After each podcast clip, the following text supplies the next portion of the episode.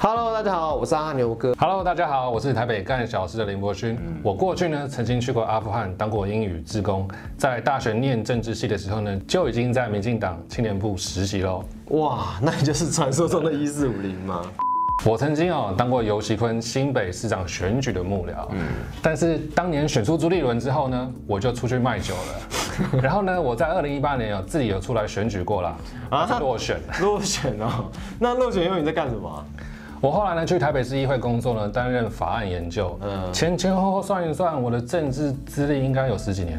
哦，十几年，我本来还以为你是政治小鲜肉呢，那看来你要这样讲了。 哎、如果我在国民党，我就是炙手可热的年轻新时代哦。 呃，我是觉得麦坎托啊啦，你是不是路途不太顺啊？这样子。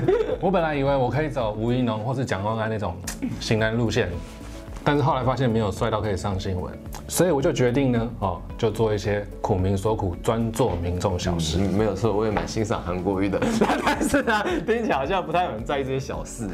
可能这个议题真的是比较硬，而且又比较小。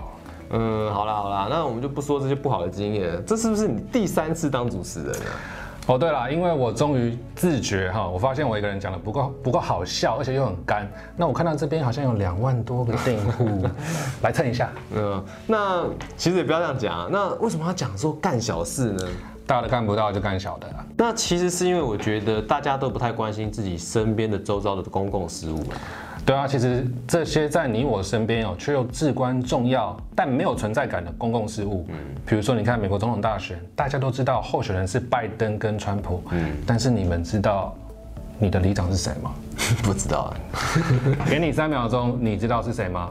不知道的话，订阅先订起来，按赞跟开启小铃铛，我们再慢慢跟你讲这些有多重要哦。哎呦，那个麦梗不错。说真的啦，生活中的小事，你习惯的一些小问题，比如说像是路不平、乱砍树、没有告示、公车不靠边，这些其实都是不正常的。背后呢有很多市府不想说的故事哦。那所以这样听起来，我们节目会有很多八卦吗？哎，不一定有很多八卦，但是我们保证哦，透过我们这几集，大家看过之后也可以有所作为，嗯，所以我们的节目名称叫愤青有所为。那未来我们会有一支影片跟一支直播相互配合，从十二月开始，每个月第四周的星期三上影片，影片会预告直播主题，直播的部分啊，暂定在每个月第二个星期二，从一月份开始直播，一月我们会聊十一月和十二月的话题，那时候记得再来看我们哦。对啊，直播的时候也可以跟我们面对面聊一聊，比如说聊上一集讨论议题的各种想法，以及喷一些垃圾话啦。